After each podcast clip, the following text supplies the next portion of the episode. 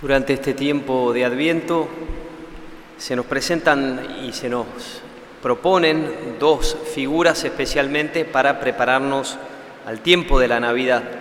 Uno es Juan el Bautista y la otra figura es la figura justamente de la Virgen María. Ambos prepararon la venida del Señor de distinta manera, según los roles que les competía llevar a cabo en el plan de Dios. Pero hoy quisiera centrarme, ya que estamos comenzando nuestro trido a la Virgen María, en justamente ella, aunque en el Evangelio aparece Juan el Bautista en el día de hoy. Como digo, los dos prepararon la venida del Señor, pero María eh, fue cambiada radicalmente por Jesús, la preparó y también María fue preparando la venida del Señor. Ella preparó su llegada, sin duda lo preparó un lugar en la casa, materialmente hablando, una cuna, le preparó un cuerpo, tejiéndolo de su propio cuerpo, de su propia carne. Le tejió además probablemente alguna prenda, algún abrigo, preparó un corazón para recibirlo, un corazón de madre para recibir al Señor y María nos enseña a nosotros también a preparar el camino, como dice Juan el Bautista, a allanar sus senderos, como preparar una autopista para que llegue Jesús rápidamente. ¿Cómo nos prepara la Virgen María para recibir a Jesús? Bueno, un día a Santo Tomás de Aquino, la hermana, le preguntó cómo cómo hay que hacer para llegar a ser santo. Y el, este santo, Santo Tomás de Aquino, le dijo a su hermana, lo que hay que hacer es quererlo. Eso es lo primero, querer ser santo. ¿Cómo hay que prepararse a la venida de Jesús? Primero, querer que venga, desearlo. Todos recordamos la primera vez que el ángel se le apareció a María, la invitó a ser madre de Dios y ella dio su fiat, siempre mencionamos esa palabra, ¿no? Fiat. No tiene nada que ver con los autos, es el latín para hágase, ¿verdad? Hágase en mí según tu palabra. Pero la Virgen María, dice el, ahora el cardenal canta la mesa, pero eh, comenta que en verdad la Virgen María nunca dijo fiat. No porque no dijera, no porque no asintiera, sino porque nunca pronunció la palabra en latín. Fiat es una palabra latina, entonces la pregunta es se pregunta él, ¿cuál fue la pregunta, la palabra que la Virgen María utilizó cuando el ángel se le apareció? Bueno, ella hablaba el arameo y probablemente la palabra que ella pronunció haya sido amén. Cuando nosotros decimos que María dijo hágase, podemos interpretar que ella simplemente fue como pasivamente aceptando la voluntad de Dios. Bueno, ok, si no hay otra posibilidad, hágase. Es una opción de interpretación de la traducción al español, hágase. Pero esa, no hay lugar a, esa interpretación si vamos, si pensamos que la Virgen dijo amén, que es un verbo activo, porque amén no significa simplemente es así, sino es así y que así sea. Lo quiero y lo quiero con toda mi alma, con toda mi voluntad. Sí, que así sea. Lo quiero, colaboro, me involucro, me juego por eso. Amén. Tantas veces decimos nosotros, amén. Cuando comulgamos, amén, sí, lo creo que así es y así será. Por eso lo primero es querer prepararle al Señor un lugar, para eso la Virgen nos enseña, pero primero tenemos que decir amén, como ella dijo. Y cuando recién queremos prepararle un lugar, es que se dan los medios. El que quiere el fin, quiere los medios. Y el que no quiere los medios, no quiere el fin. Por ejemplo, si una persona dice, yo quiero ser ingeniero mecánico, pero no quiero levantarme temprano para ir a clase, esto de los exámenes, no mucho, estar tres horas sentados haciendo este, gráficos y estudiando física, mm, no mucho. Bueno, tengo que decirte que no querés ser ingeniero. Porque si querés ser ingeniero, querés lo que implica ser ingeniero. Si yo quiero prepararme, eso implica ciertas cosas. Si no es como que no quiero mucho, o quiero a medias. Y por eso es tan importante prever los medios para prepararnos también. Y quiero prepararme como se preparó María y pongo los medios para prepararme. Y de hecho nos fijamos, cuanto más importante es algo, más lo preparas. Si no es muy importante, medio que chapuceramente lo llevas adelante. En el momento la sacás. Puede suceder que en nuestra vida espiritual seamos un poquito chapuceros, un poquito improvisados. Bueno, lo voy llevando esa amistad con Jesús. Una oración por aquí, si me siento medio mal, otra por allá, alguna confesioncita, pero nada demasiado sistemático, nada demasiado preparado, nada demasiado previsto.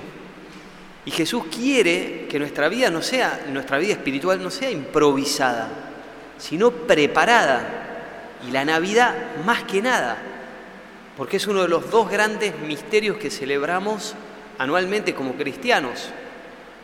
La Pascua y la encarnación, el nacimiento de Jesús. Y tiene muchas ventajas ir preparándose. La primera, cuando tú preparas cualquier cosa, es que te quita la ansiedad previa. Si vos preparás, no hay ansiedad, porque sabés lo que viene, estás en paz. La segunda es que sabés cómo reaccionar cuando llegas a la situación, porque te preparaste, sabes cuál es tu rol, sabes qué es lo que tenés que hacer, decir, cómo tenés que actuar. Y en tercer lugar, cuando tú preparás, empezás como a regocijarte por anticipado. Porque una persona hace poquito me contaba un viaje que va a hacer y faltan no sé cuántos meses, pero ya está viendo todos los lugares de donde va a ir y dónde se va a quedar y qué lugares va a visitar y está pero totalmente fascinado, ya, ya está disfrutando, faltan no sé, cuatro o cinco meses, no sé cuánto falta, pero ya está, ya está en estos lugares, ¿no? De algún modo ya empezó a regocijarse en la misma preparación, ¿sí? Eso también pasa cuando nosotros nos preparamos, y eso le pasó a María mientras que preparaba la venida del Hijo de Dios. María lo vivió sin ansiedad, sin corridas, no hubo Navidad a los trotes, hubo una Navidad serena, no fue una Navidad de diciembre, fin de año como nosotros que vamos de un lado para el otro. Una Navidad en paz. Vivió una Navidad donde ella supo qué hacer. Porque lo que tenemos que hacer en Navidad es adorar. Y ella te prepara el corazón para eso.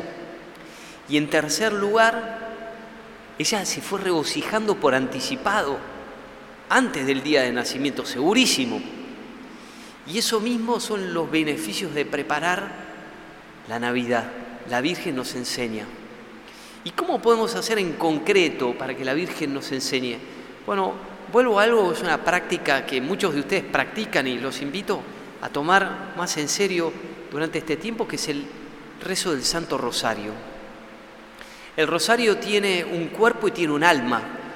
Tiene todas las cuentas del, del rosario, en donde vamos diciendo Ave Marías en su mayoría, ese es el cuerpo, cada una de esas, esas oraciones que vamos repitiendo letánicamente y que van haciendo, van siendo como un fondo auditivo de pantalla, digamos, ¿no? Van siendo como una especie de fondo que, te va, que te va llevando, pero es imposible que, que tú pienses como todo el tiempo en Dios te salve María, llena eres de gracia en cada palabra que estás diciendo.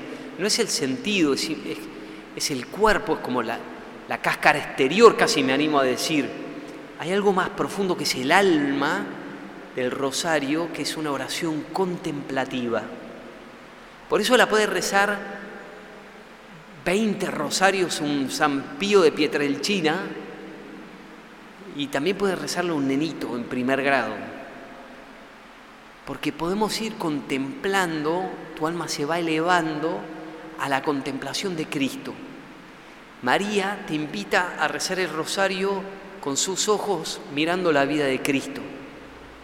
María es la que cuando rezas el rosario te, te introduce en la vida de Jesús, mientras que vas contemplando esos misterios, el bautismo, la institución de la Eucaristía, la flagelación, y vas mirando con los ojos de la Virgen María la vida de Cristo. Por eso es una oración súper cristocéntrica, súper bíblica. No es aburrida, al contrario, es espectacular. No es solo repetición, es una cuestión de amor filial. No es aburrido, es para quien reza fascinante, si sabe rezarlo no solo con el, con el cuerpo del rosario, sino con el alma del rosario. Y por último, es gran defensa para todos nosotros. Aparta todas las distracciones y todos los problemas. Y termino simplemente contando un sueño de don Bosco. Él tenía muchos sueños, San Juan Bosco, y un día soñó que estaban con todos en el recreo eh, del, liceo y un hombre desconocido lo llamó aparte, cruzó un, prado y lo llevó a un lugar en donde vio una serpiente, dice él, de unos 7, 8 metros de largo, súper gruesa, enorme, esta bestia, y que le agarró miedo, quiso salir corriendo. Pero este desconocido en su sueño le dijo, no, no, no, tranquilo, mira, quédate que yo te voy a ayudar, no va a pasar nada, la serpiente no te va a hacer daño. Finalmente se queda y este hombre trae una cuerda y le dice, mira, vos te vas a parar de este lado, yo me voy a parar del otro lado y vamos a extender la cuerda sobre el lomo de la serpiente.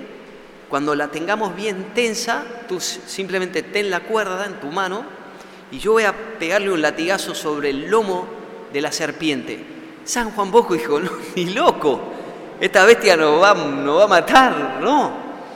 Finalmente, bueno, el hombre lo convence de quedarse allí y esto es lo que él mismo dice en este sueño, contándolo después, dice, él entre tanto pasó al otro lado del monstruo, levantó la cuerda y con ella dio un latigazo sobre el lomo del animal la serpiente dio un salto volviendo la cabeza hacia atrás para morder el objeto que la había herido, pero en lugar de clavar los dientes en la cuerda, quedó enlazada en ella mediante un nudo corredizo.